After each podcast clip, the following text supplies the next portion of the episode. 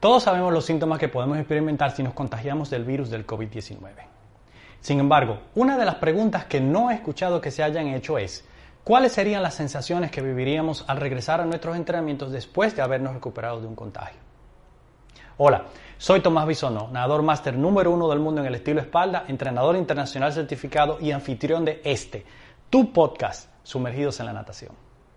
Este episodio llega a ti hoy gracias a los amigos coproductores de este podcast, Idea Agency, tu agencia inteligente de tráfico digital, y por supuesto a nuestro nuevo auspiciador, Aquaxon Swimming Technology. Con todas las anécdotas que hemos escuchado de la boca de las personas que han sido afortunadas de recuperarse del COVID-19, es indiscutible que no queramos que ninguno de nuestros amigos y familiares pase por esta experiencia. En el deporte, muchos atletas que se han contagiado han informado que han perdido parte de su capacidad respiratoria, lo que representa un gran impedimento para el desempeño deportivo. Para hablarnos de este tema decidí entrevistar a una de las personas mejor informadas que conozco. A él le gusta estar de bajo perfil, sin embargo, sus investigaciones sobre temas relacionados al deporte son muy detalladas y arrojan conclusiones muy puntuales. Hoy, en el episodio número 21 de mi podcast, Sumergidos en la Natación, conversamos con mi amigo, el entrenador dominicano José de Andrade. Considero que es de carácter obligatorio escuchar detenidamente lo que José nos tiene que contar sobre las consecuencias físicas y fisiológicas para los deportistas tras un contagio por COVID-19. Más aún por lo que estamos viviendo en el momento que publicamos este episodio. Por supuesto que cuando tengo la oportunidad de conversar con José, la plática no termina en un solo tema. Verás, José tiene un background en tecnología, por lo que las conversaciones que tenemos siempre terminan inclinadas hacia los temas de altas tecnologías aplicadas a la natación y esta plática no es la excepción. José nos, presenta algunos conceptos vanguardistas que caen dentro de la neurociencia y las ventajas que esto puede traer al deporte a raíz de los hallazgos que se han logrado hasta el momento. Sin embargo, también da una voz de alerta para que estemos preparados para lo que se puede venir mientras nos acercamos a la singularidad o el momento en que la inteligencia artificial sobrepase los límites de la inteligencia humana. Como ves, este es un episodio en el que vas a aprender sobre pura ciencia, así que acomódate en tu lugar preferido, ponte tus audífonos y dale play a este fenomenal episodio del podcast. ¿Ya te pusiste cómodo? Bueno, vamos a la entrevista. Acute Respiratory Syndrome. Y fíjate cómo este otro se llama SARS también. SARS-CoV Dos, SARS, virus número dos. Eh, de lo que estuvimos viendo, o de la parte que yo estuve leyendo, es como un poquito de MERS y un poquito de SARS. Fíjate, es una cosa muy extraña. Pero, y, todo lo que, todo lo que vamos a ver de, este virus va a ser novedoso porque es nuevo. Seguí también investigando y viendo programas y documentales y cosas que son sorprendentes de lo que hace el ser humano. Eh, hay una cueva en China donde hay unas personas que ese es su trabajo, chequear los virus que están en los murciélagos, que han detectado alrededor de 400 virus. O sea que... De, este tipo, de este tipo, tipo coronavirus o de varios tipos? Hay varios tipos. Coronavirus, no recuerdo cuántos son, pero, pero son son bastantes. Bueno, el flu, el flu es un tipo de coronavirus, ¿no? Sí, sí, sí. Eh, entonces, es como que, bueno, hay que aprender a vivir con eso. Como decía una persona, la covidianidad. La covidianidad, sí. Covidianidad. tú sabes que eh, e, ese es, como el COVID es un virus que nos afecta muy directamente eh, la parte respiratoria del ser humano, y mencionaba que uno de los problemas serios, eh, en una conversación que teníamos fuera de, grabación o de transmisión, que uno de los problemas más serios es el tema de la fibrosis ¿no? Entonces, eh, yo sí recuerdo haber leído sobre, y no es nadador, sobre otro, otro atleta donde, donde decía que había unos efectos muy serios, eh, inclusive post recuperación, o sea que no era un tema que, digamos, pasaban los días de que él estaba siendo afectado por los síntomas principales del virus, sino que también había consecuencias más eh, adelante, o sea, que perduraban una cantidad de semanas más adelante. Y, yo creo que eh, para nosotros los nadadores debe ser algo que debemos tener en mente, ¿no? Porque no es nada más, ok, yo voy a estar 15 días, 15, 20 días, con, si, si, si llego a estar, Dios no quiera, afectado por el virus, eh, por los síntomas del virus, sino también que hay una, puede haber una expectativa de que necesito tomar en cuenta de que esos van a haber efectos que van a perdurar más allá. Sí, sí definitivamente cada persona va a tener una experiencia distinta y va a haber patrones. Y, y, eso es lo que la ciencia de datos está tratando de documentar y tratar de sacar la mayor cantidad de patrones para poder eventualmente predecir qué le puede suceder a una persona con sangre de tal tipo, de tal edad y tal género, eh, y que tiene tales o cuales eh, dolencias, alta, y todo eso. Eh, inclusive me pareció interesantísimo recientemente, ¿sabes que yo estoy en esto de la informática, eh, y, recientemente encuentro un website que se llama Kaggle, y en el website hay una competencia para toda esa gente que está en el área de la ciencia de datos para eh, encontrar patrones y descifrar eh, asuntos que tienen que ver con, el ADN del, virus.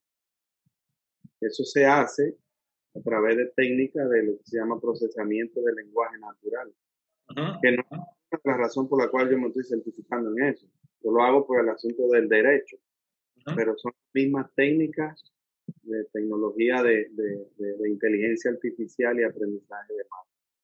Y todo es, por, todo es por programación, o sea, son lenguajes que capturan data, analizan y conglomeran. Y entonces presentan a nivel de reporte, también tienes que programar para que estos patrones se revelen a, a, la, a la persona que lo está estudiando.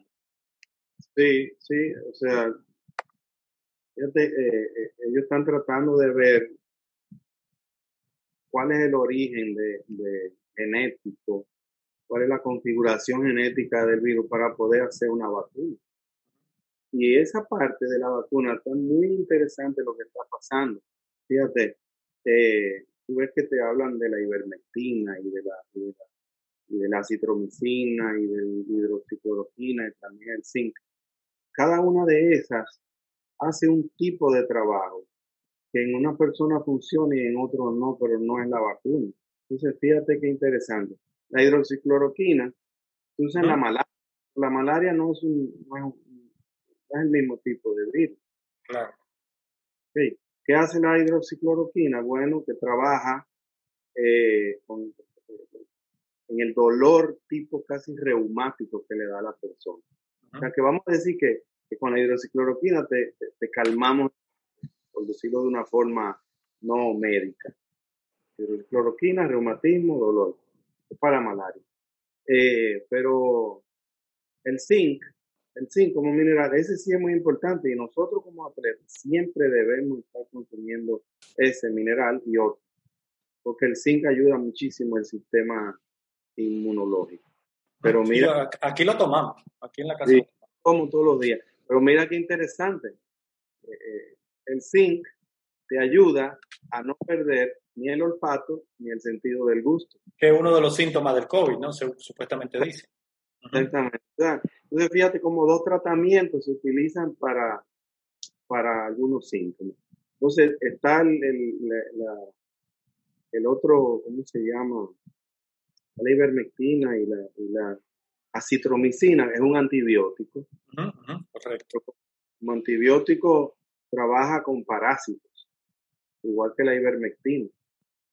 Eh, eh, ¿Por qué? Porque si tú tienes un ataque en tu sistema inmunológico y se deprime el sistema inmunológico, ese balance que tiene el cuerpo, donde puede eh, lidiar con, con, con, otras bacterias que viven en el organismo, hay no sé cuántos trillones, creo que son 11 trillones de microorganismos que viven en uno. Uno es como un universo, el cuerpo humano es un universo de otros, de otros seres vivos. Correcto. cuando, ese, cuando hay un desbalance, porque el sistema inmune no, no puede, entonces te ataca alguna otra cosa. Cantidad de bacterias que están en el, tracto digestivo, y entonces de ahí mismo te puede, te puede causar algunos problemas. ¿Qué te dicen del COVID? Ah, pues si, si diarrea, problemas estomacales, precisamente porque hay un desbalance. Pero ninguno de esos son la vacuna. Entonces, ¿qué está pasando a nivel de vacuna? Eh, yo recomiendo a, nuestros oyentes y videntes que vean unos documentales que hay en, Netflix. Hay uno que se llama Explicando el coronavirus, sale un mes, y hay otro que se, llama Pandemia. Ese lo vi, ese lo vi, ese lo vi. Oye, qué cosa tan interesante. Sí, muy interesante. Inclusive, eh, ahí fue que aprendí sobre ese proceso de vacunas, ¿no? Y particularmente un grupo de, de, científicos que están tratando de crear como un tipo de vacuna universal para este tipo de virus. O sea, que no solamente trate el SARS y el MERS y el flu, sino que también el coronavirus y que sea una vacuna universal para ese tipo de virus. Realmente sí, muy, muy interesante. Sí, pues fíjate, en eso, en eso de las vacunas, eh, hay, una, hay ahora mismo dos eh, organismos que están eh, adelante, picando adelante con eso de la vacuna. Uno está en Estados Unidos y la otra me parece que está en Londres. ¿Qué pasa? Que estas vacunas tienen un ciclo para aprobación que puede durar dos años, dos años y medio. Pero una, uno de esos, de, estas empresas de las que está más adelante, eh, tiene una ventaja porque ellos estuvieron desarrollando una vacuna para la H1N1. ¿Y qué pasa? Que se acabó la pandemia y es bueno, se acabó el trabajo. Entonces ellos, ellos retomaron eso. Hicieron un relevo, hicieron un relevo. Exacto. Ya, ellos tienen, qué sé yo, ponle tú un año de, adelantado. Y quizás en siete, nueve meses pueden sacar una solución. Pero esa solución va a tener otros retos. No se puede producir en masa vacunas para los miles de millones de habitantes que hay en la Tierra. Entonces eso va a requerir que, se hagan fábricas en, varios países. Seguro. No, se puede. No tenemos, la... no tenemos la capacidad, exactamente. y mucho menos para, porque eh, el tema siempre va a ser un tema de comercialización, ¿no? O sea, eh, cuál sería el costo de la vacuna, por lo menos las primeras que van a estar disponibles, eh, en dónde van a estar disponibles, si van a ser en el mundo desarrollado, en el mundo eh, eh subdesarrollado, el mundo desarrollado, digamos, la, la cultura más avanzada, los países más, más poderosos. Pero tú sabes que a mí me surge una pregunta ahora que estamos conversando sobre ese tema, que es un tema genético. ¿Cómo, cómo podría eso afectar? Y pensando en el deporte de alto rendimiento, José. Porque hay, hay organismos y hay sustancias y hay enzimas que se alteran cuando, están, cuando nos exponemos a este tipo de virus y también eh, en la creación de anticuerpos hay muchas otras cosas que cambian en el cuerpo. ¿Cómo podría esto afectar el proceso, digamos, de antidoping de los diferentes, en los diferentes deportes para unos Juegos Olímpicos que son venideros? Porque recuerda, recuerda muy bien que hay comentarios sobre que hay, una, eh, hay unos laboratorios que están muy avanzados en este proceso de vacuna y que hay, hay, hay pruebas ya en varios miles de seres humanos y que se espera una vacuna en los próximos meses. ¿no? no sé qué tan real sería eso, pero eso es lo que uno escucha y lo que uno lee. Sin embargo, en el deporte de alto rendimiento, esto va a ser un tema y realmente no sé por qué se discute más debería estarse discutiendo ahora mismo eh, sobre cuáles serían los efectos en ese sentido eh, en, los, en los torneos de alto rendimiento en relación a las sustancias que se, que se van a medir en los controles antidoping. Sí, sí, sí, tiene, tiene mucha razón. Me dijiste eso y de una vez pensé en blood doping, eh, que se prohibió, que lo que cogían la sangre, cogían el plasma, ponían a circular, oxigenaban tu propia sangre y después te la inyectaban y tú tenías ahí un exceso de oxígeno en el cuerpo. Y precisamente, fíjate cómo este virus eh, trae unos problemas de, oxigenación en la sangre y transporte de oxígeno. Claro. Por eso ha habido una proliferación del, medidor de oxígeno, ¿no? una proliferación en las compras y en la, en la comercialización del medidor. Ahora todo el mundo anda con una cosa de esa, ¿no? Por lo menos en donde, en las piscinas que yo he ido aquí, que son dos, yo veo gente ya con eso. Eso no se veía aquí antes por pandemia, ¿no? Tú ibas a un nutricionista, un médico y te medían el nivel de oxígeno. Ahora la gente anda con una en, el, en la mochila. Sí, sí, sí.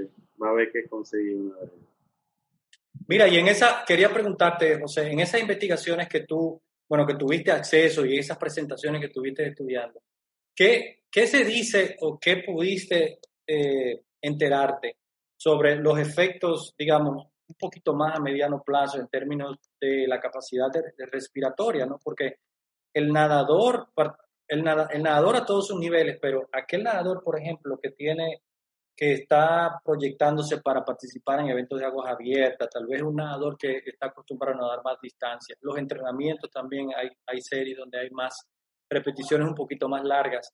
¿Cómo podría eso afectar el rendimiento? No? Si nos vamos a lo que yo he, he podido leer, la información limitada que yo he podido leer, que no tiene que ver con la natación, sino con deportes básicamente donde hay una actividad sostenida, como por ejemplo el tenis, ¿no? Eh, sí han dicho que hay una, hay un efecto que se siente, que, que uno se cansa más rápido y que no hay la potencia muscular, ¿no? Por ejemplo, el tenista dice que no puede golpear con, con, el mismo, con la misma potencia. Entonces, ¿qué, ¿qué, pudiste, qué pudiste eh, eh, investigar y aprender sobre eso? Sí, bueno, eh, hay personas que por su naturaleza van a tener daños permanentes. Eh, yo vi una fotografía 3D de, una persona con daño en los pulmones y esta persona perdió el 60% de la capacidad pulmonar. O sea, fíjate cómo, cómo son los pulmones.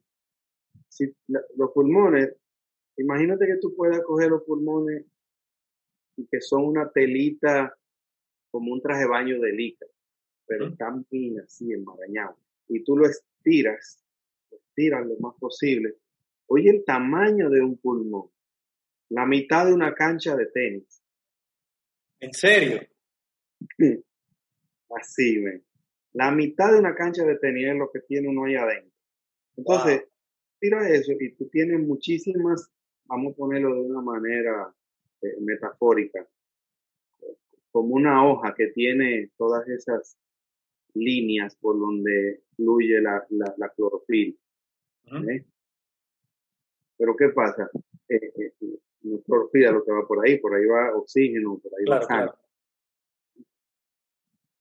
Tú tienes los pulmones, tienes los músculos respiratorios, de los tienen unos que son grandes y tienen otros que son más pequeños. Tienen músculos que propósito, déjame hacer un paréntesis. Nosotros, la mayoría de los humanos, no sabemos respirar. Es una respiración muy cortita, ¿no? Cortita, porque tratamos de hacer la respiración de la caja torácica y no aquí abajo aprovechando el diafragma. Claro. Eso es interesantísimo que hay que aprender y desarrollar, porque he encontrado, y en el NCBI aparece mucho, que los nadadores tienen la capacidad de respirar más rápido y de expulsar más rápido el CO2 suelen ser los mejores nadadores. O sea, que son gente que tienen buena, buena mecánica, buena técnica de respiración. Entonces te decía, eh, los pulmones tú tienes, tienes los músculos grandes, los músculos intercostales, todos esos músculos en la, espalda. Yo tengo un videito ahí, no sé si después lo, lo paso o le damos el link a la gente para que lo vea la cantidad de músculos que intervienen en... ¿Qué pasa? Cuando te vas ya a nivel del órgano, del propio pulmón, tú tienes los alveolos allá abajo donde se da el intercambio de oxígeno, que a través de los ejercicios tú desarrollas eh, eh, capilaridad. O sea, vamos a decir, una mejor forma de transporte de oxígeno, tanto a nivel muscular como a nivel ya de allá abajo de los, de los alveolos.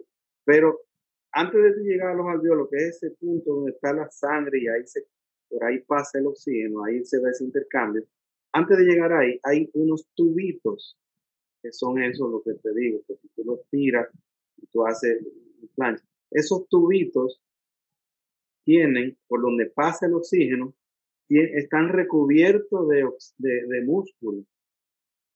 Mira qué interesante. O sea, el oxígeno no llega a los pulmones como si fuera eh, por un tubo vacío, un, un, popote, un calimete, no. Eso tiene, eso hace contracciones. Hace contracciones y si ese músculo se inflama, se hace difícil la respiración. Nosotros cuando practicamos la natación, no solo fortalecemos los músculos grandes y el diafragma y los músculos intercostales, que son los que abren la caja torácica, también estamos fortaleciendo los músculos de esos que, están adentro en los pulmones que cubren esos conductos que tienen pequeñas contracciones.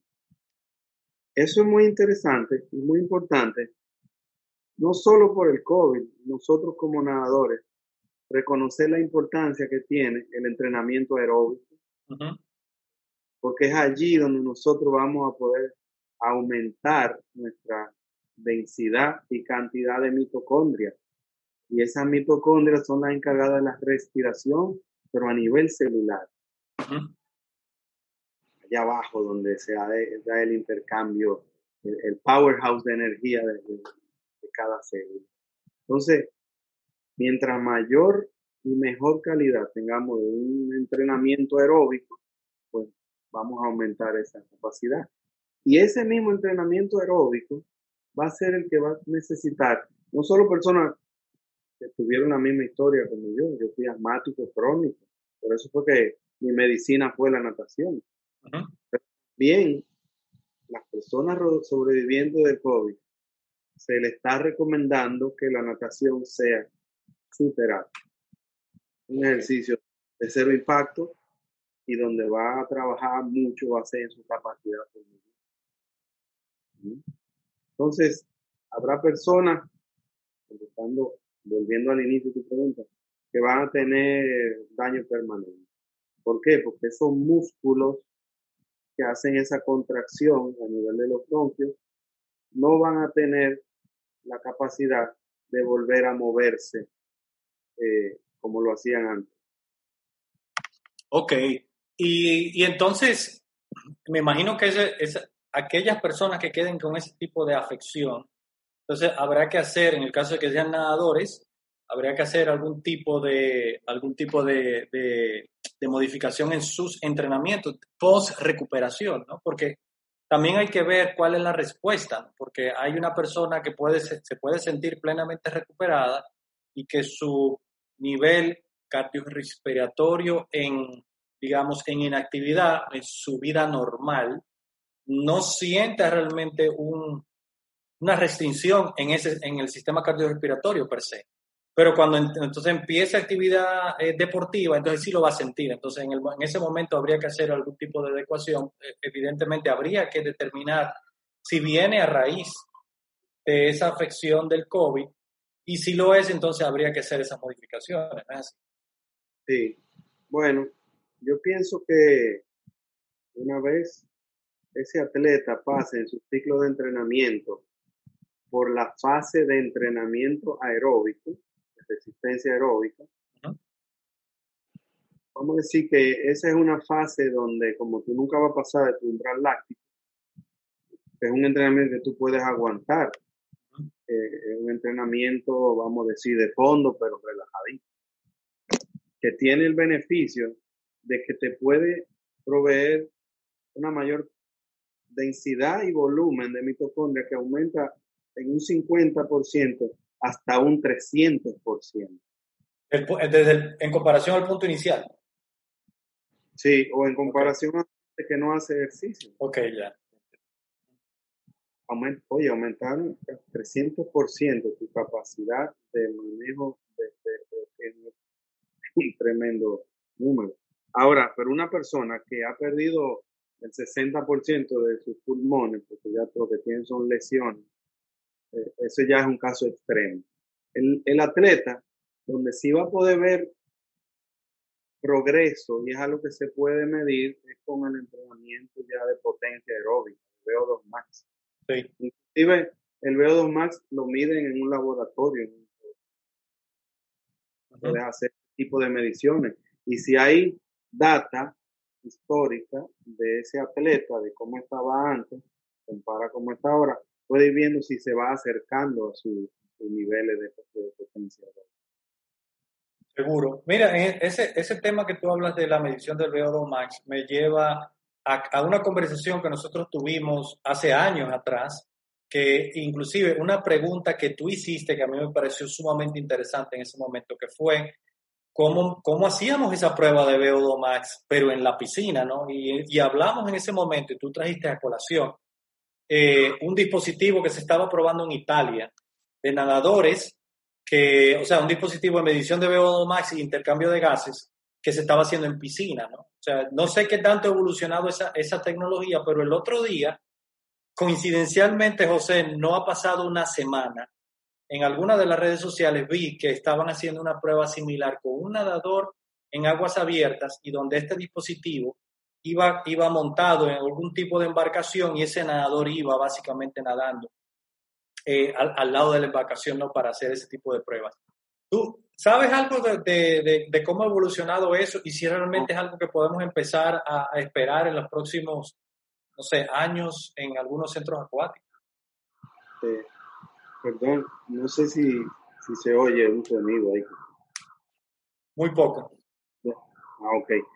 No, esa parte de, no les, no le seguí el rastro a, a esa tecnología de medición del VO2 max, sí he estado eh, en vista de, lo que estoy recientemente estudiando, viendo otras cosas que, que parecen de ciencia ficción, algunas que no son de tan de tanta ciencia ficción, quiere te comento.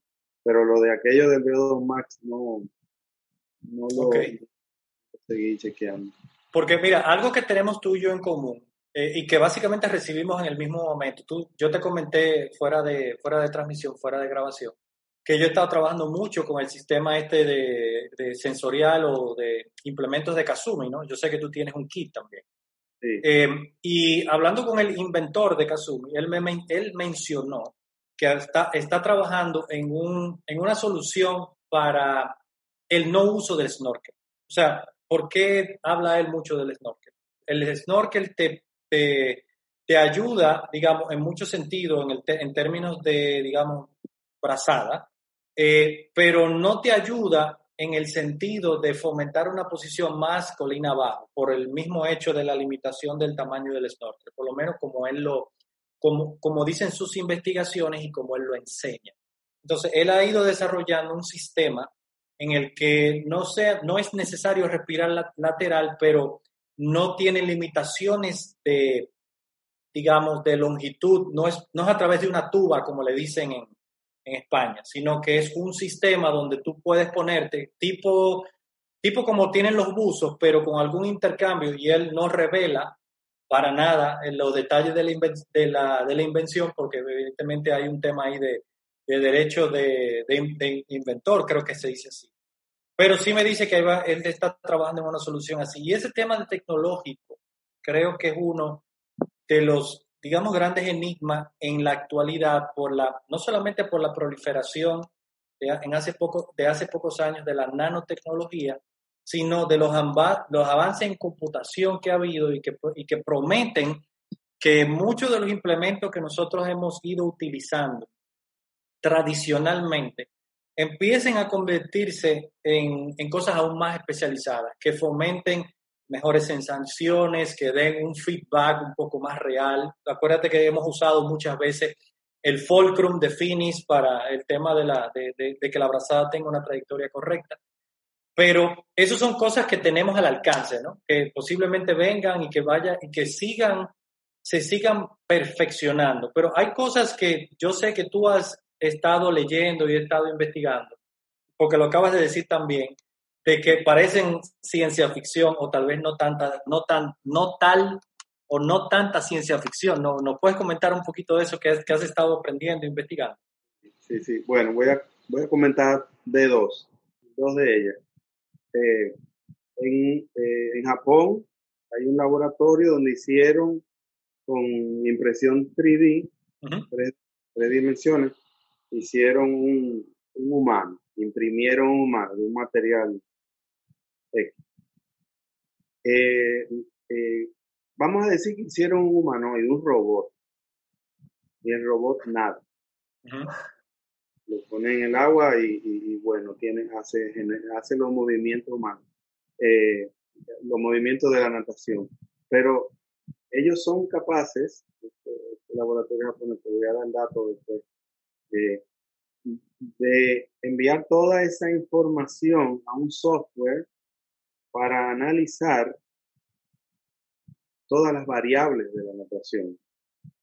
Fíjate hacia dónde, hacia dónde va eso. El software está disponible uno lo puede descargar. No es de código abierto, pero ellos sí actualizan cada cierto tiempo el software. Entonces, en ese software, fíjate, tú tienes un nadador, le metes todos los parámetros de, antropomórficos de ese nadador, eh, estatura, peso, que si la longitud de los brazos, eh, los, pies, todo, y, y él te genera una serie de números, te calcula como el coeficiente de resistencia en el agua, todo ese tipo de datos. Eso, eso está muy interesante porque en un futuro pudiéramos simular de cómo nada tomar o no. Y déjame ver en pantalla dónde él está aplicando correctamente la fuerza del pateo, cuál pierna de, está pateando un poquito débil. O imagínate, eh, eh, es otro tipo de, de, de forma de entrenar. Correctamente. Fíjate como muchos de los entrenadores, como tú y yo, que venimos de otra profesión, tú eres ingeniero mecánico, Sí, ingeniero mecánico. Y poco a poco tu pasión te ha ido trayendo. Y yo vengo de otro mundo y así, así hay muchas personas. Pero siempre se ha dicho que el entrenador, que si, es un, si eso es arte o eso es ciencia, y cada vez más está yéndose hacia el lado de la ciencia. Correcto.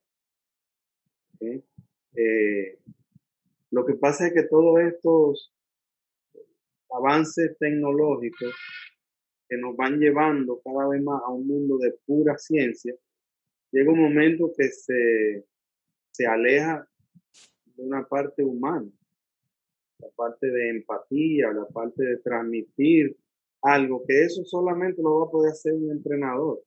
Cuando tú tienes un atleta que está ahí en la, sala de espera y, antes de entrar a la sala de espera está contigo y dice que estoy nervioso, que no sé ese, ese, ese contacto humano con el entrenador hace una grandísima diferencia.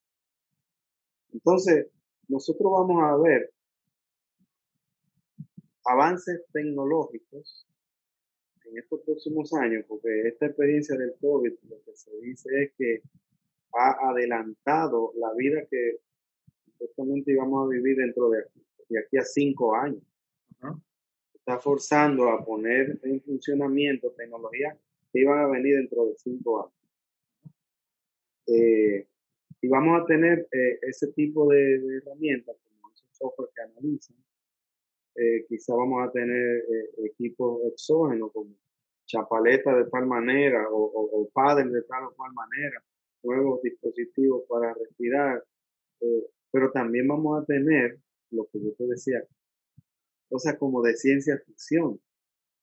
Eh, hay una empresa que se llama Neuralink. No sé si habías oído hablar de eso. Neuralink no es de Elon Musk. De Elon Musk. De Elon Musk.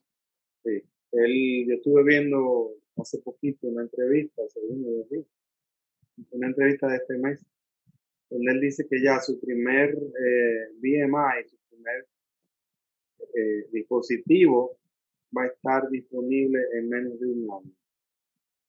Entonces ya eso va a cambiar todo. Eh, eh. Tú me hablabas ahorita de un tipo de doping, pero ¿cómo aquí ya, en, qué mundo estamos entrando?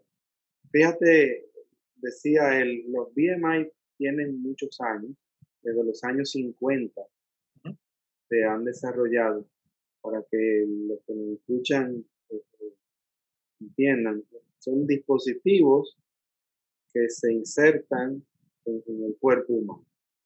Y del que está tratando de desarrollar Neuralink, un dispositivo como de 14 milímetros cuadradito, donde va a tener unos cuantos electrodos, te hacen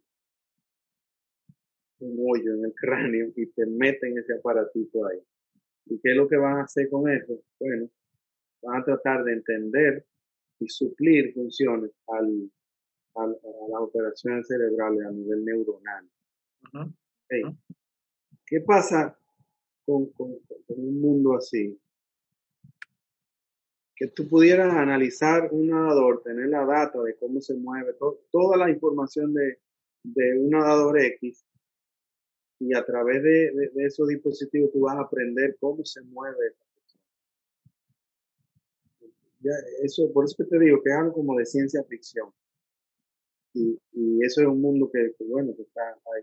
Pero a, nivel de implantes, otras cosas que pudieran venir, equipos que analicen eh, composición, la, la, sangre, la calidad de tu sangre, cómo, está tu, ¿Sí, me, está, me siguiendo? Sí, sí, sí. Que ya no va a ser como estos relojes inteligentes. claro, claro. No, no, eso va a ser demasiado básico. Va a ser básico, sí.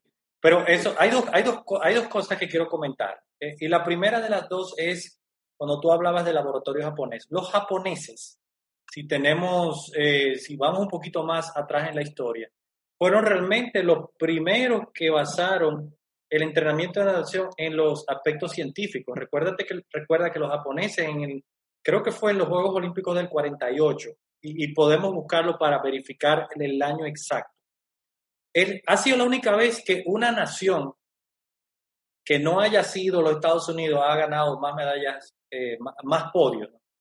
Japón, y fue, mira qué interesante, José, fue en un cuatrenio que lo lograron porque lo que hicieron fue que empezaron a estudiar toda esa parte morfológica y de movimiento mecánica, ¿no? Fueron los primeros que establecieron las afirmaciones biomecánicas para poder eh, modificar técnicas de nado, empezaron a copiar y a estudiar los movimientos de los norteamericanos y perfeccionaron muchas otras cosas y fueron mejores que los norteamericanos en los próximos Juegos Olímpicos inmediatamente eh, después, de, después, de, después de empezar a estudiar parte biomecánica.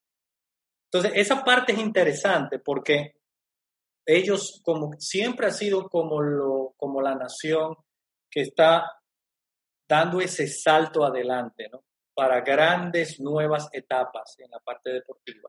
Y no me cabe la menor duda que de ahí van a salir sus grandes, digamos, conclusiones científicas. Todo el mundo habla de que en, en los próximos Olímpicos si va a ser Sí es cierto que Daya Seto con, una, con un tamaño de 5'10, tal vez menos, eh, le llega al récord mundial de Michael Phelps en los 400 metros combinados. La realidad es que ya, ya le ha llegado porque en el parcial de los en el parcial de los 300 metros ya iba más rápido que Phelps, ¿no? Fue en el libre que se cayó. O sea que realmente, si lo vemos desde el punto de vista de, de mejorar eh, dentro de la misma prueba, podemos decir que ya básicamente tiene el récord mundial ahí, solamente tiene que hacer unos pequeños ajustes. Entonces, pero ese es el primer comentario. El otro comentario que quiero hacerte es con relación a lo que dices sobre eh, Neuralink y, los, y a través de la inserción de un microchip que puedan, puedan no solamente estudiar, sino alterar movimientos.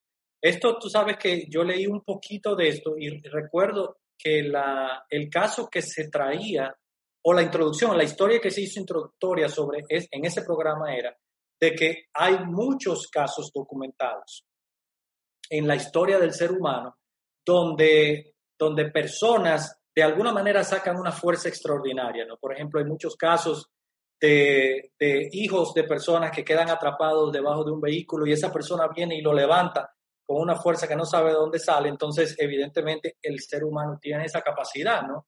Esa capacidad incluida, escondida, que muchos de estos, digamos, dispositivos pudieran llegar, no estoy diciendo que lo han, lo han investigado y lo lo han, averiguado, sino que pueden llegar a ese punto de activar esa fuente de poder, llamémosle así, y que eso pudiera traer eh, a consecuencias un doping tecnológico.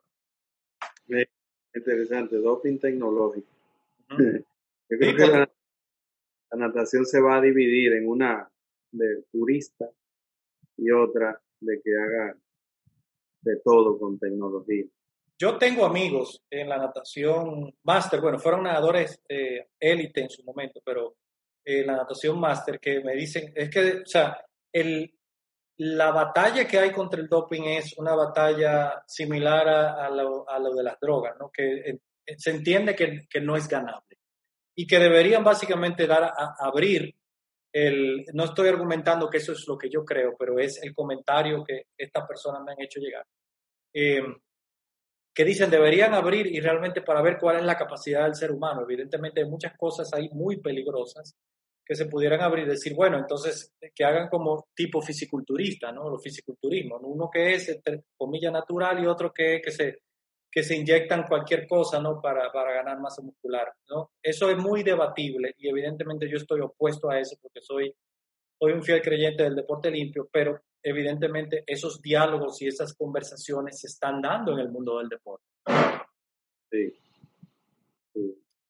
Entonces, ¿cómo? Ahora, eh, eh, otra, cosa, una, otra cosa muy importante, porque estamos hablando de rendimiento tecnológico y tecnologías venideras, no vanguardistas, que se están empezando a, están empezando a ver si se está empezando a escuchar, pero en términos de entrenamientos, ¿cómo o sea, ¿cómo afectaría eso el entrenamiento? Porque si yo, por ejemplo, hablemos del caso, volvamos al caso de Neuralink, si yo me inserto un, microchip en el cerebro que puede potenciar mis cualidades, sean cuales sean, para tener el mejor rendimiento posible, entonces no, no, debo, no voy a entrenar tanto, sencillamente esa, esa parte de ahí va a mandar la señal cuando tenga que mandarle y yo voy a tener un rendimiento, ¿no?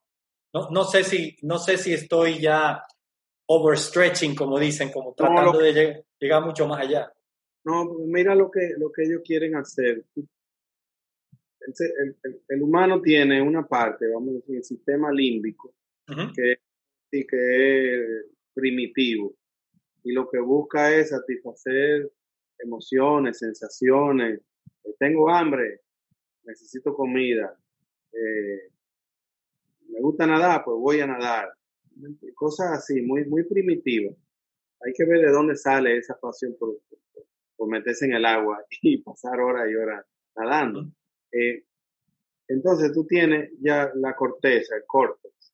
El córtex es la parte que toma las decisiones, los juicios, que hace, vamos a decir, una parte fría, pero y vamos a decir que son dos capas de, nuestro sistema pensante. La parte bien primitiva, la parte más evolucionada, eh, eh, la, de la, corte. Lo que se está tratando de hacer es tirar una tercera capa que va a ser a nivel digital, porque nuestra evolución ahora cada día va a ser más digital. Entonces, lo que va a hacer ese, e, ese, esa capa es proveernos de la información necesaria para que las decisiones que tomamos a nivel consciente sean más precisas. Por ejemplo, eh, entender por qué, entenderlo de una forma y aplicarlo de una forma más rápida, el moverse de una u otra manera. ¿Y por qué te lo digo de, lo de moverse? ¿Por qué te, te menciono lo de moverse? Bueno, tú tienes que desarrollar un patrón neuronal y ese patrón neuronal es la técnica. claro. Y ese patrón neuronal es el patrón que le dicta a los músculos cuando van a, hacer, a disparar cada, eh, cada carpómero, a disparar cada contracción. ¿Entiendes? Entonces, una tercera capa. Ese tipo de, trabajo de Neuralink se, se, está aplicando, bueno, en la forma más primitiva, antes de Neuralink. Y lo que se está haciendo son unos implantes con 10 electrodos que le ha permitido a personas que tienen eh, Alzheimer, no, no es Alzheimer, pero un tipo de enfermedad cerebral. Eh, y, Parkinson, ¿no será? Creo que Parkinson. Creo que fue. 10 electrodos la primera versión del Neuralink lo que quiere es ponerte 200 y pico de electrodos. Y el ojo, y no se sabe lo que se pasa ahí. Y eh, el avance, las siguientes versiones de Neuralink, ellos quieren llegar a 10.000 electrodos ahí en el cerebro. Eso es un, lo que se llama un enhancement importante. Sí, sí, sí, O sea, ellos lo que quieren es rescatar unas avenidas de, de transmisión de información el cerebro que se han perdido. El cerebro no se usa en su totalidad. Y con eso quieren entender cómo funciona el cerebro y sabrá Dios lo que sale de ahí. Y todo esto tiene que ver porque el avance que estamos teniendo de la humanidad va tan rápido que, que, a veces ya es difícil predecir qué es lo que viene. no, no tenemos, estamos perdiendo esa capacidad de decir, bueno, dentro de cinco años va a pasar tal o cual cosa. Eh, se esperan unos avances muy rápidos de tecnología para el año 2022, 2025, 30 y 35, ya no vamos a conocer. Es lo que se llama la singularidad. Sí, la singularidad. Sí, un momento de tanto desarrollo de inteligencia fuera de nosotros, de la máquina, que nosotros vamos a tener que hacer cambios para poder ir a la par. Por ejemplo, cosas que se van ahí, no tienen que ver con mutación, los delivery. Exacto, sí. De vehículos, todo eso, todo eso está a la vuelta de la esquina y esta pandemia nos está obligando a acelerar esos cambios. Sí, sí, sí, sí. Pues tú sabes que me surge, escuchándote hablar, me surge un punto súper interesante que tiene mucho que ver con la kinestésica. ¿okay? que eh, cada vez se está hablando, se, habla cada vez más, lo que pasa es que la mayoría, todo el mundo lo conoce como sensibilidad del agua, pero evidentemente el nombre es, digamos que científico, formal, es más que nada kinestésico. Entonces, ¿qué, ¿qué, sucede? Si lo vemos desde el punto de vista de avances tecnológicos y, y empezamos hablando de los implementos que tenemos disponibles, ¿no? Recuerda que cuando nosotros empezamos a nadar, o cuando desarrollamos como nadadores, muchos de estos implementos se utilizaban para eh, lograr una brazada más fuerte o aislar la parte de la patada. Hoy en día se han ido integrando esos, esos implementos para no solamente fomentar eso, sino eh, aumentar la parte de sensaciones o la parte sensorial, la incorporación del sistema nervioso. Pero hoy en día, con, con cada vez más información disponible, nos estamos dando cuenta de que tal vez no necesitamos tanto entrenamiento, per se, tanto volumen de entrenamiento, lo que necesitamos es dedicarle más tiempo a lograr la parte, a dominar y a masterizar la parte hidrodinámica, ¿no? Que es lo que muchos entrenadores, por ejemplo, en naciones donde realmente se utiliza mucho la ciencia en, la, en el deporte, como son eh, Noruega, como son Alemania, como son eh, Hungría, están fomentando con, sus entrenadores, con sus nadadores. Entonces me surge la inquietud eh, en la parte tecnológica de a dónde llegaremos en ese avance, porque va a llegar un momento, y, voy a hacer un paréntesis al año 2000, 2008, 2009, ¿no? con la parte de, la, de los trajes de baño tecnológicos y que había muchísimo más, eh, digamos, mejor flotación y eso hacía que el cuerpo se mantuviera en una posición más alta. O sea, la gente, la gente piensa que es un tema de fricción nada más. No es un tema de fricción nada más. Es un tema de flotación también. Entonces, a raíz de la tecnología que se está desarrollando, nosotros vamos a aprender como ser humano, sea de nuestra, por nuestra propia cuenta, a través de un aprendizaje más rápido o a través de, una, de, una, de una, un mejoramiento tecnológico, a, lograr esas posiciones y por lo tanto el avance que se va a ver en términos de desempeño va a ser muchísimo mayor. yo recuerdo, José, que todo el mundo hablaba que los récords mundiales que se establecieron en Roma a raíz del uso de esos trajes de baño iban a durar décadas. Creo que han durado, sí, el, por ejemplo, hoy, ayer se cumplían 11 años del récord mundial de César Cielo. Yo hice una publicación hoy al respecto. Pero ya hay nadadores que están muy cerca, o sea, en una, en una decena de años, en menos de una docena de años, ya hay muchos nadadores ahí que se están acercando peligrosamente ese récord y hay muchos otros récords que se han roto. Entonces, es como quien dice, el humano está diseñado para, y para usar la analogía de, de la zanahoria y el caballo, ¿no? Como que tú le pones algo ahí adelante y por alguna razón siempre va a lograr, lograr la manera de superarlo o de alcanzarlo. Yo creo que eso es lo que nos está pasando en términos, en términos deportivos asociados a la tecnología, ¿sí?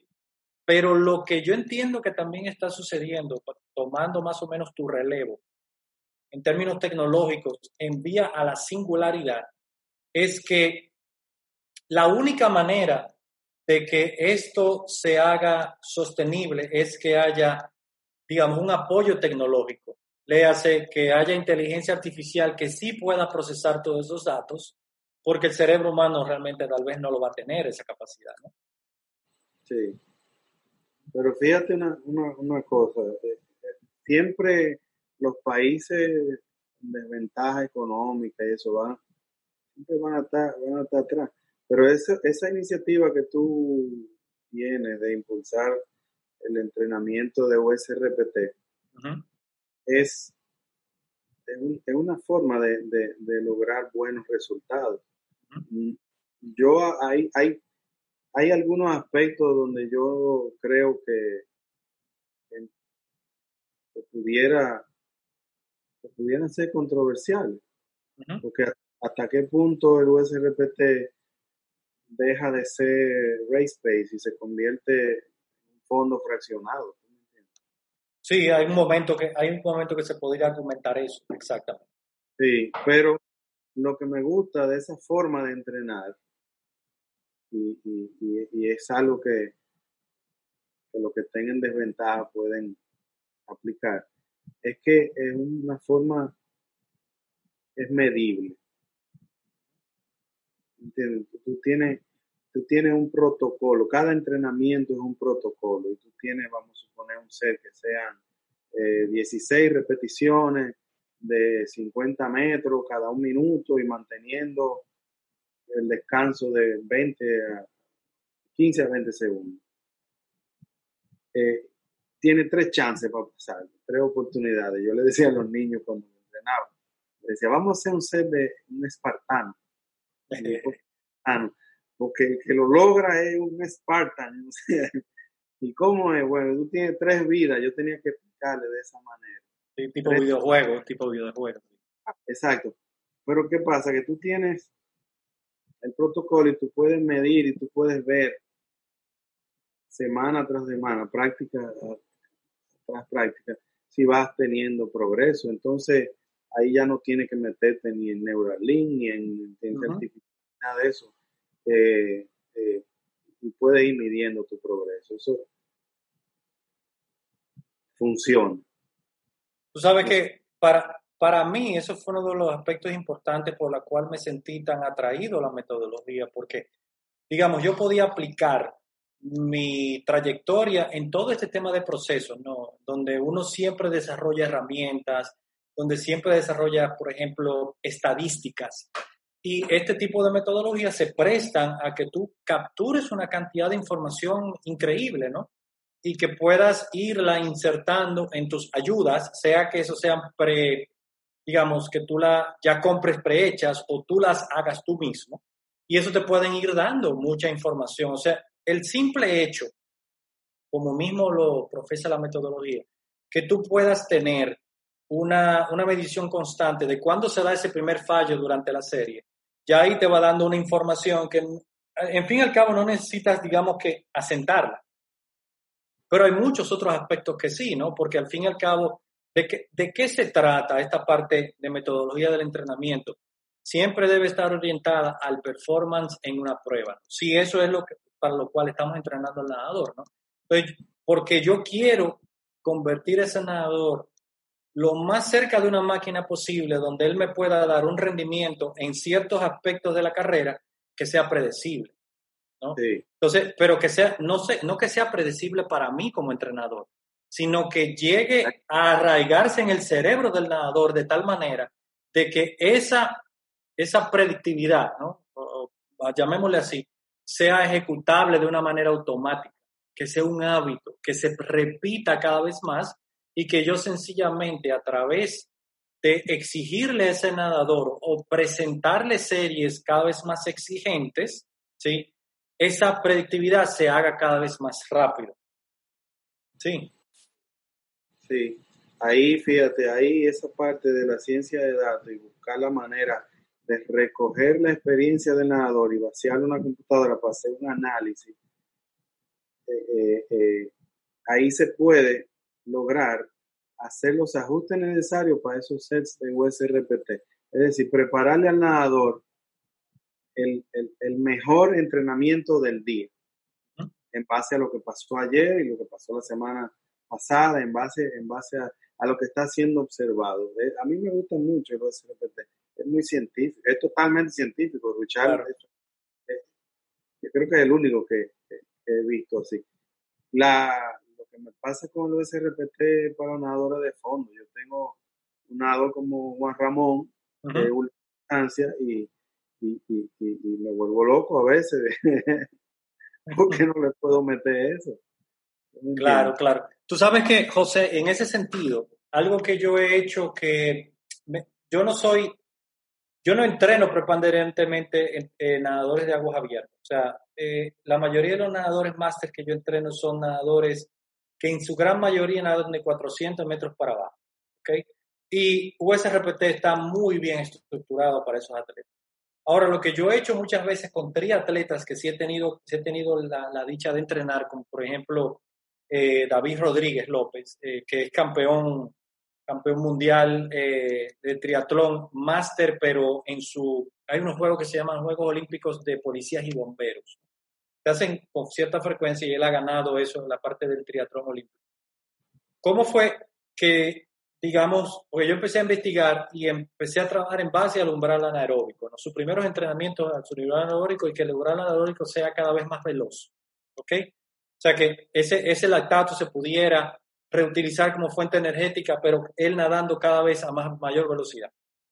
Entonces, ¿qué, ¿qué, fue lo que hice? Tomé un, tomé un poquito de prestado de Bruce Gemel, ¿no? de Katie Ledecky, y, y establecí eh, la serie, digamos, paramétrica tipo USRPT en, y, la, y, la, y le puse un límite de 30 a 100, no le puse más, más 100. Entonces, ¿qué fue lo que me dio eso? Básicamente, entrenaba en base al umbral anaeróbico menos dos o tres segundos y eso entonces me daba la herramienta para poder hacer un análisis estadístico cada dos semanas para ver el progreso en base a los cienes. Y funcionó maravillosamente.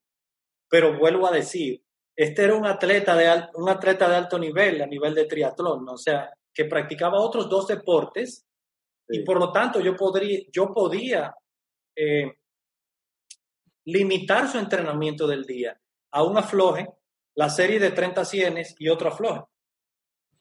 ¿Me entiendes? Entonces yo podía repetir eso más de una vez por semana y podía entonces inclusive eh, incluir una gráfica allí. Entonces esa parte a mí me funcionó. O sea que para, en ese sentido puedo decir que se podría ser un híbrido de ese entrenamiento al umbral anaeróbico y USRPT. Sí, Sí, pero por ejemplo, fíjate que USRPT te habla de 30 100 para una gente que va a dar un 1500. Correcto. Pero si tú tienes uno que va a ser un 3.8, 3800 metros, que va a ser un Ironman, o, o, tienes este nadador que es de agua abierta que quiere nadar 5 kilómetros o 10K, el cruce complica. De, Cancún. ¿Tú me entiendes? Ese tipo de experiencia. Yo ahí me voy a la vieja escuela y me voy a, como me decía Augusto García, bueno, si te nada del 70 al 75% a la velocidad que tú, estás, que tú esperas, el, el, el 30, 25, 30% que queda es de puro corazón. El efecto de la misma competencia. Él nunca, él nunca explotó a, a, a Eduardo Canela. A mí me sorprendía esos conocimientos de esa vieja escuela, eh, eh, la forma como entrenaba Eduardo Canela, ¿te acuerdas que él hizo esas 24 horas nadar? Eduardo se tiró 76 kilómetros. Yo estaba en la, en la, en la mesa técnica sacando todos los datos. De ahí que a mí me nace la natación y, la y, y analizarlo numéricamente. Porque en esa experiencia de Eduardo Canela, y ahora vuelvo a cómo él entrenaba, eh, nosotros llegamos a calcular que con una caloría, una, una caloría, él daba dos brazadas. Tengo toda esa data ahí. Una caloría al, al principio empezó cubriendo 5.7 metros, algo así. Después bajó a 5.2 metros y ahí era donde yo iba, donde Benjamín Payán. Ven, y el hombre se está, eh, es una medición de eficiencia. Claro. ¿Y esa, esa información tú la recibías a, tiempo real a través de un dispositivo o se medía cada cierto tiempo? A 15, okay. cada 15 minutos le hacíamos una prueba de sangre, una prueba eh, veíamos el Garmin y decíamos, ok, recorrió tantos metros, tantas brazadas, la temperatura de la piel, la temperatura aquí. Pero lo que te digo es que Canela, siendo ultradistancia, él nunca entrenó tipo USRPT. Él hacía muchos cambios de velocidad, mucho farley. Y obviamente esos fondos kilométricos los fines de semana. para esos nadadores así ultradistancia tienen que enfrentarse a lo que yo le digo, ese factor psicológico. Óyeme, el que está dentro de una prueba de 10 kilómetros y a los 6, 7 kilómetros le entra algo en la cabeza de que se quiere salir o le dio un pánico porque cree que vio algo ahí abajo o que, o que se aburrió o que no quiere, es fuerte. Tiene que tener y en una piscina un ambiente muy controlado. Es, como un rider, es como un, como un runner's block, ¿no? El bloqueo del corredor en un maratón, a partir de lo... ¿Cuánto que dicen? ¿30 kilómetros? Como 35 por ahí. Sí, que, que es como una pared que, que, hay que atravesar. ¿no? Nunca lo he experimentado, ¿eh? sencillamente estoy hablando porque conozco a Cristina y esa gente que corre muchos maratones, a Julieta, que son maratonistas de naturaleza, ¿no? y hablo mucho de eso. Sí, sí, sí. bien. Pero mira, en términos, yo quería preguntarte también en términos de esos nadadores de ultradistancia, ¿no? Eh, que es un área para mí, eh, digamos, nueva en el sentido de que no me ha tocado entrenar ningún nadador que te nade 10, 15 kilómetros ni nada de eso. Eh, ¿Cuál es, cuál es, o sea, cuál es ese, aparte de la parte, la parte psicológica, la parte del entrenamiento en sí, tú, tú lo enfocas en economía de brazada o realmente te enfocas más que nada en obtener los mejores efectos fisiológicos? ¿O es una combinación de ambas cosas? No, yo ahí, yo insisto mucho en, esa economía, en, técnica. Porque ya cuando tú estás viendo un nadador que te está realizando esa cantidad de movimiento aquí a nivel de manguito rotador, eh, hay que protegerlo y hay que insistir en, en, que se sienta cómodo y la comodidad tú la tienes cuando haces buena técnica. Gente no se da cuenta de cómo a veces pelea contra el agua. Uno lo que tiene que hacer ser uno con ese elemento y fluir con el agua. Y, yo, yo insisto mucho en eso, en la técnica mucho. Yo creo que a mí la gente me dice, de, no, que tú enseñas bien, que no sé qué, con la técnica.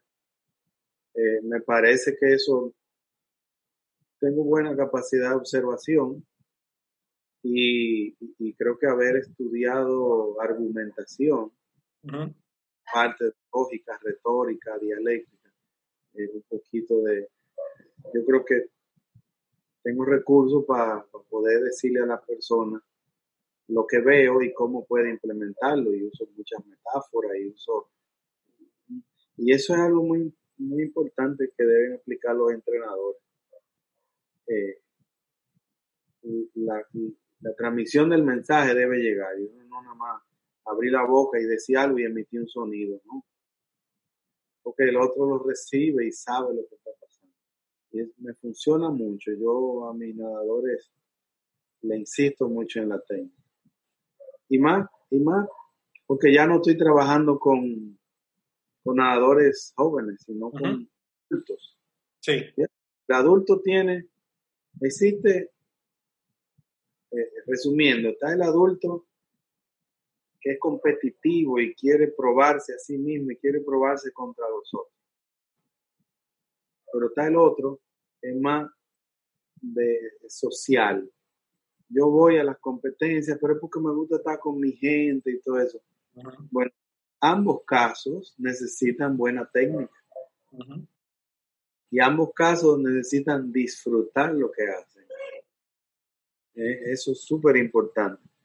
Y ahora, por ejemplo, hablando de eso, de, lo que estamos viviendo, pronto vamos a tener la oportunidad todos de estar eh, de nuevo en el agua. Y, y, mi enfoque en estos días es, miren, vamos a ser pacientes. La condición física que teníamos antes la vamos a ir recuperando, pero con paciencia. Y lo que tenemos que hacer es disfrutar y agradecer de que vamos otra vez a estar en el agua. Eh, en ese sentido, uno debe ser aquella persona que se cuida y cuida a los otros. Mi mensaje como prevención de riesgo es que si usted tiene la oportunidad, hágase una pruebita para saber si ya tiene anticuerpos, ya que esta charla tenemos natación y COVID. Y pudiera inclusive de, encontrar que a usted le dio el COVID hace dos o tres meses y fue asintomático. Y eso le va a dar un alivio. Claro. ¿Eh? Eh, como te digo, es prevención de riesgo por ese alivio y para poder volver con, con, tranquilidad a disfrutar de lo que a uno, de lo que a uno le gusta.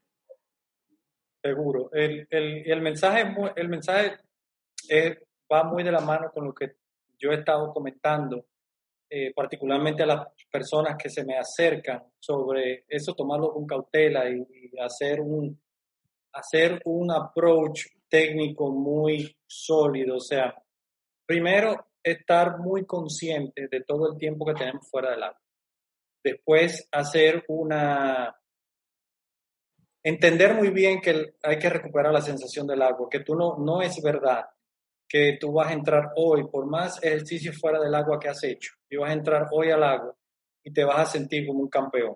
Hay, hay, hay casos, el otro día me hicieron hincapié en una conversación de que había unos nadadores en Hungría que habían competido la primera vez y que habían hecho muy cerca de sus mejores tiempos, ¿no? Evidentemente estamos hablando de atletas de los mejores del mundo, ¿no? Y quién sabe qué tipo de entrenamiento han hecho. Pero a nivel general, nosotros que no somos esos tipos de atletas y que hemos tenido nuestros propios eh, retos durante esta pandemia, lo más lógico es tomarlo con cautela, concentrarnos en nadar bien y gradual, porque gradualmente vamos a volver a ganar las condiciones. Yo creo que en términos de, de lo que podamos hacer hoy en día, yo entiendo que es un momento que tenemos que aprovechar porque si tuviéramos dentro de la normalidad que conocíamos antes, a lo mejor hay muchas cosas que ahora vamos a tener el tiempo de hacer, particularmente los que competimos, que no, no íbamos a tener la oportunidad de hacerlo, como corregir algunos detalles que se pueden hacer a través de los próximos meses, porque no va a haber competencia por ahora. Por lo menos el resto de este año no creo que aquí en República Dominicana haya competencia. Entonces yo creo que eso es un mensaje muy es muy sólido, muy coherente y, creo que todo el mundo debería escucharlo y, tomarlo muy serio y concentrarse en lo que tiene que concentrarse, por lo menos en esta, par, en esta etapa en donde hay muchas personas que vamos finalmente acercándonos al, digamos, a la laguna otra vez, ¿no? Sí, sí, sí. Entonces, eh, yo voy a, José, a, a ver si alguno de nuestros los participantes tiene preguntas para ti. Yo por aquí vi, yo por aquí vi una pregunta en el chat. A ver si le, podemos, le podemos tener una respuesta a Mario Rodríguez. Dice él, si, si tengo un alumno que sufre de ácido úrico, ¿qué les recomiendo?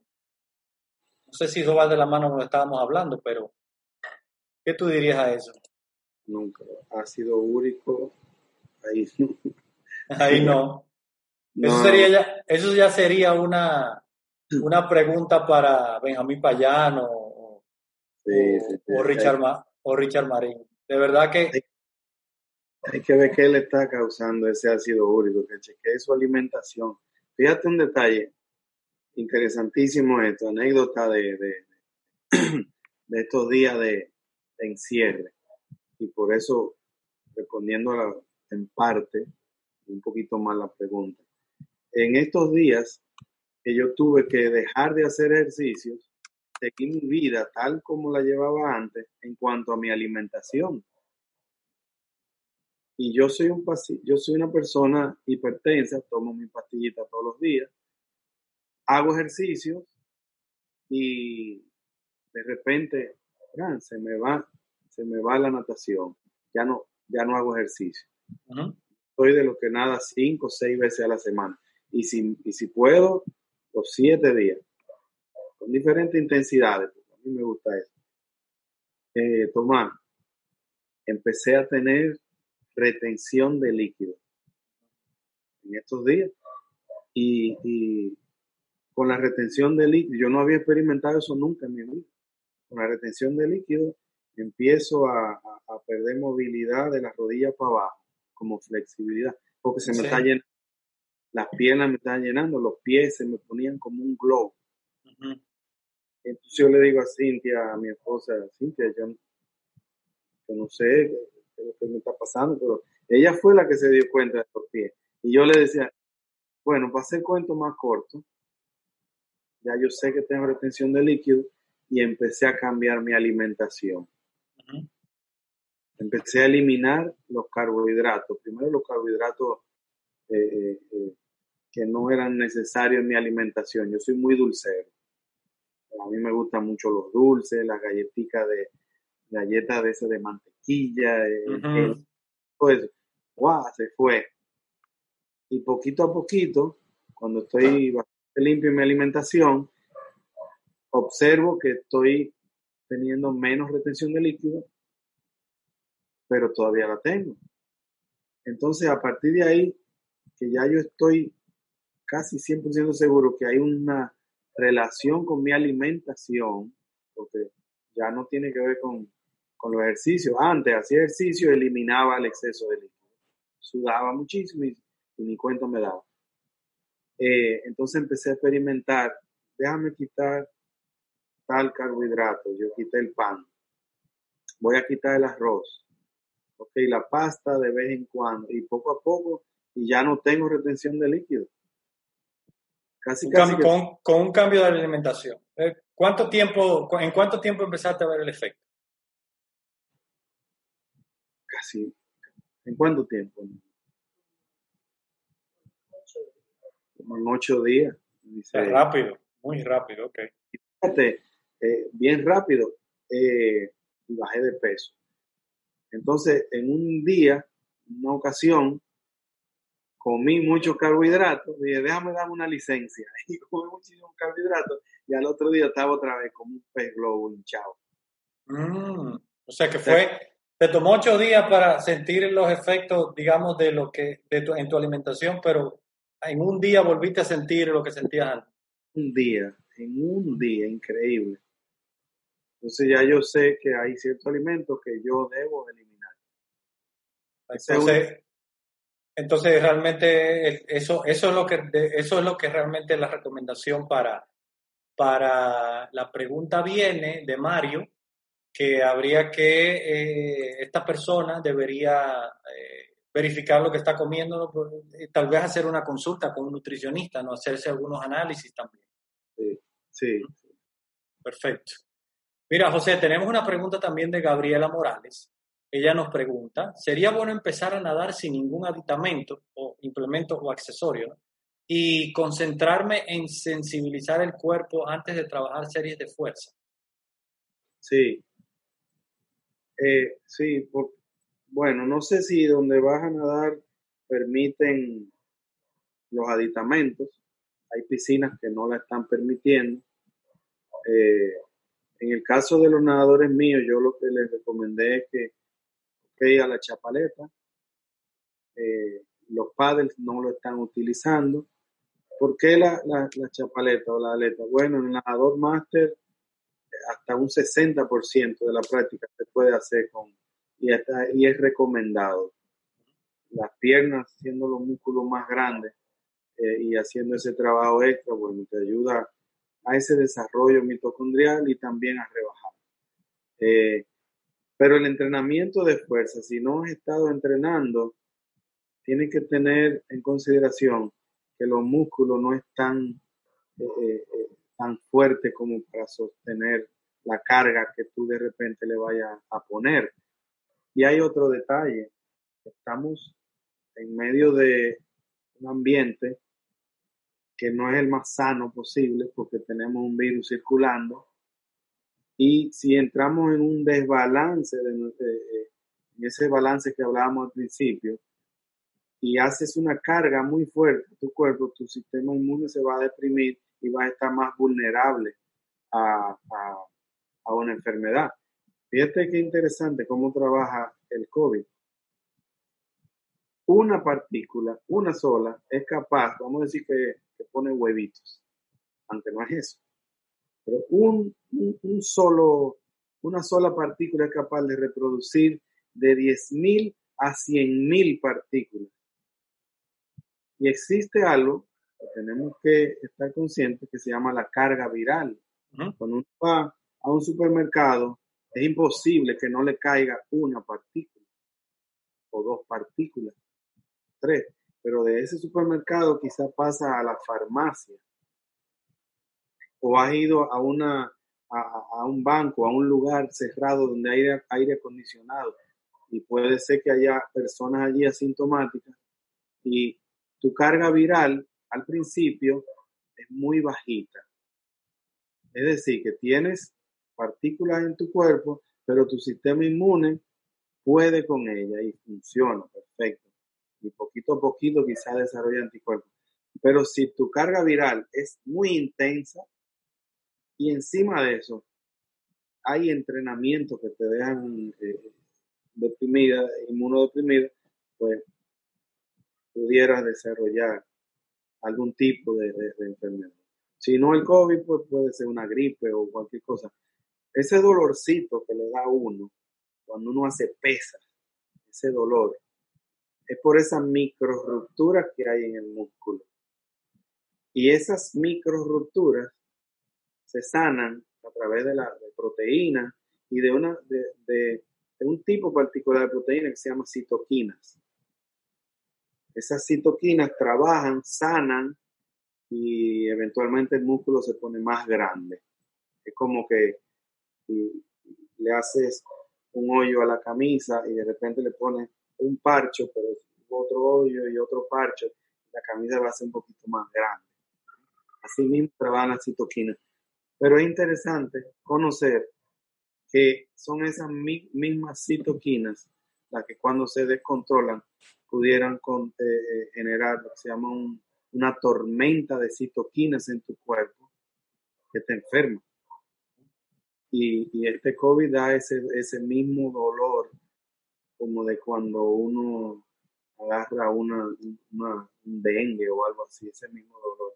El mismo dolor de cuando te pasas haciendo un entrenamiento de fuerza, de peso, que uno dura dos días o tres ahí adolorido. Eh, no queremos estar en dolor en esta etapa. Lo que el cuerpo necesita es tener un sistema inmune descansado y un espíritu y una mente positiva. Un, estado de que vamos a salir de esto, yo puedo con esto. Hay que saber lidiar con esto. Claro. Gracias, José. Eh, también tenemos otra pregunta de Arturo Reyes que nos, nos escribe de Veracruz, México nos dice, obviamente para entrar a la piscina falta un periodo de tiempo todavía largo. México eh, parece que va a ser así. Pero eh, quiere saber qué ejercicios pueden recomendar para incrementar la capacidad pulmonar. Ah, excelente. Yo, eh, yo le voy a hacer llegar eso contigo, Tomás. Sí, tú vas a hacer un post, ¿verdad? Tú tienes una página Sí, sí, yo puedo ponerlo a través de mis redes todo, eh, sin problemas. Pero sí, eh, dentro de las investigaciones que hice y, el material que preparé para esta charla. Sí, hay, hay, de lo mejor que podemos hacer es entrenamiento para la capacidad pulmonar. Eh, lo, nosotros al dejar de hacer ejercicio perdemos esa condición aeróbica, lo que hablábamos al principio, de que haciendo un entrenamiento aeróbico aumentas tu densidad y volumen de mitocondria de, 500, de 50 a 300%. Pero hay ejercicios como el yoga que te ayudan a tener una mejor capacidad pulmonar. Y hay ejercicios que tú puedes hacer sentado en una silla también que te ayudan a tener una mejor capacidad pulmonar. Eh, algunos de esos ejercicios involucran hacer movimientos eh, fuertes eh, y violentos aquí del diafragma y hay otros que son simplemente ejercicios para expandir la caja torácica. Mira qué interesante. Cuando uno está descansado, normal, uno respira 20 veces en un minuto promedio. Nosotros, cuando estamos en la piscina, vamos a suponer un Tomás no va a cruzar la piscina y va a hacer una respiración bilateral. Tomás cruza la piscina con 12 a 14 brazadas, pero tiene un, una flecha, un underwater de 4 o 5 patadas del fin Vamos a decir que Tomás puede estar entre 10 y 12 brazadas. Él en esos 25 metros respiró 5 veces.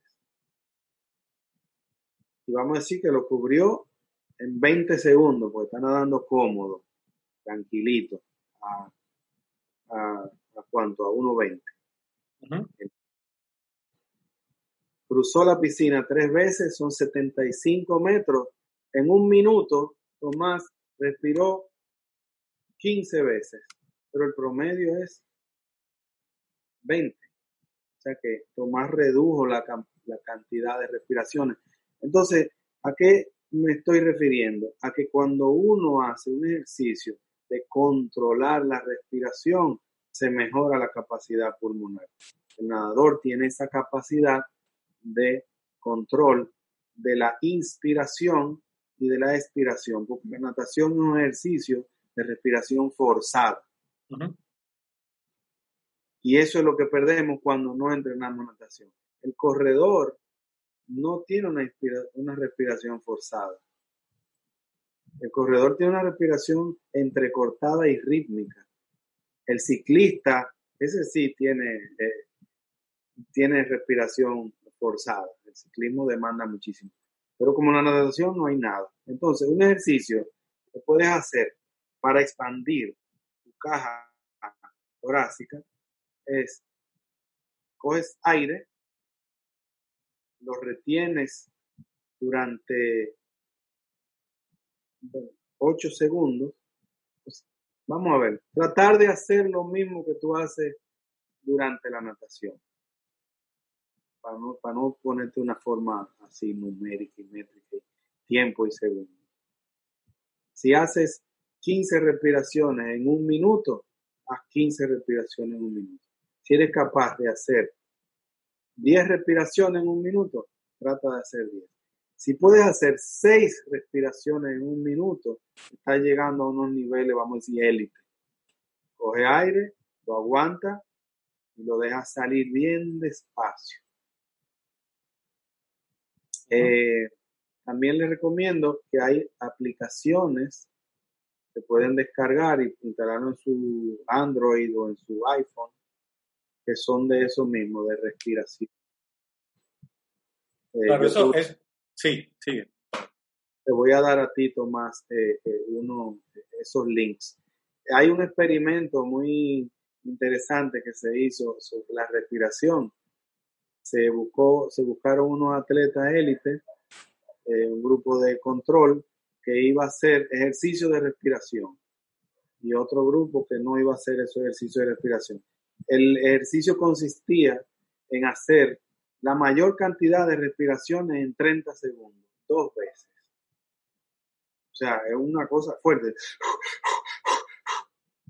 Durante 30 segundos. Mira, cuando uno no hace ejercicio, eso marea.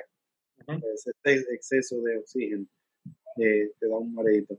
Bueno, se encontró que ese grupo control que hacía ese protocolo de, ejercicio mejoró en un 15% su VO2 más.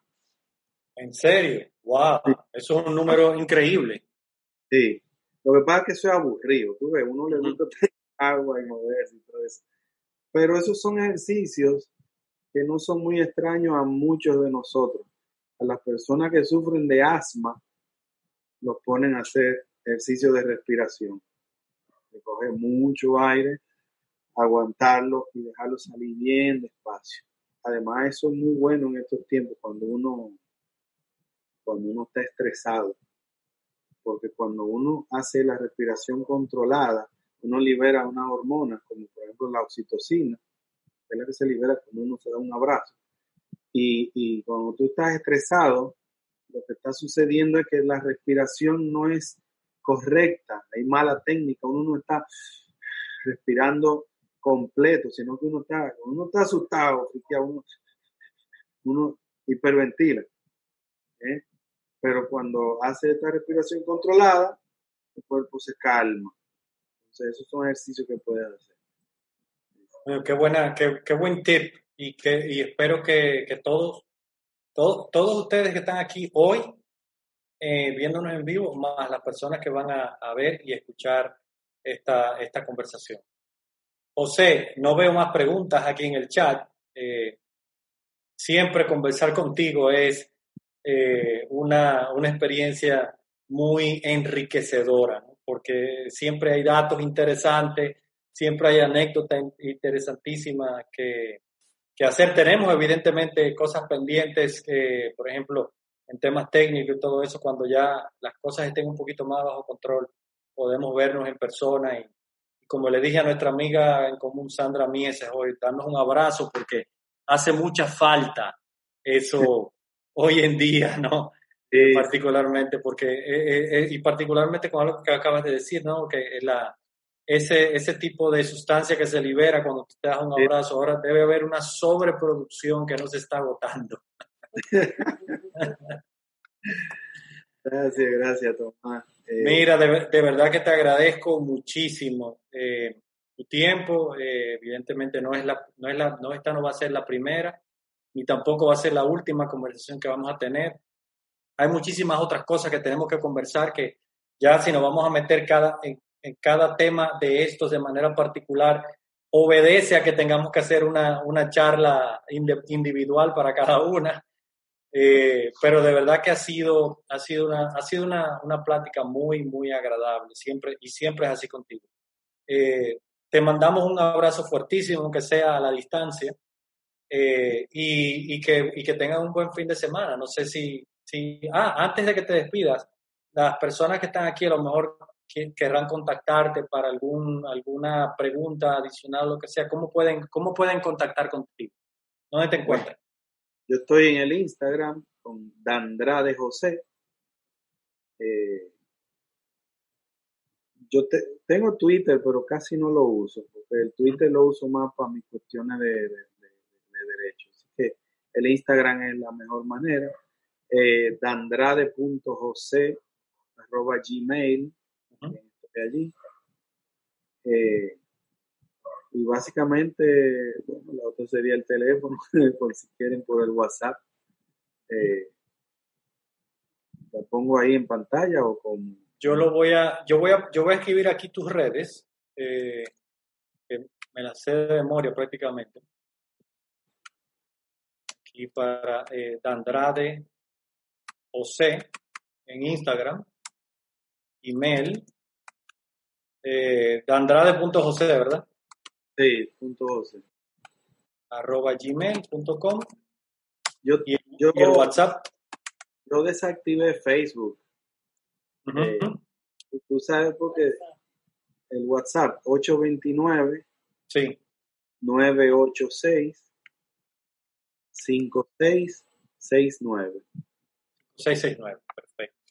Y, después de aquellos trabajos que hicimos tú y yo de clínica de natación, Sí, yo después de ahí desactivé el, el, el, el Facebook, ujú, porque aquellos días llegamos a tener más de 20 mil seguidores. eso es cierto. Así es.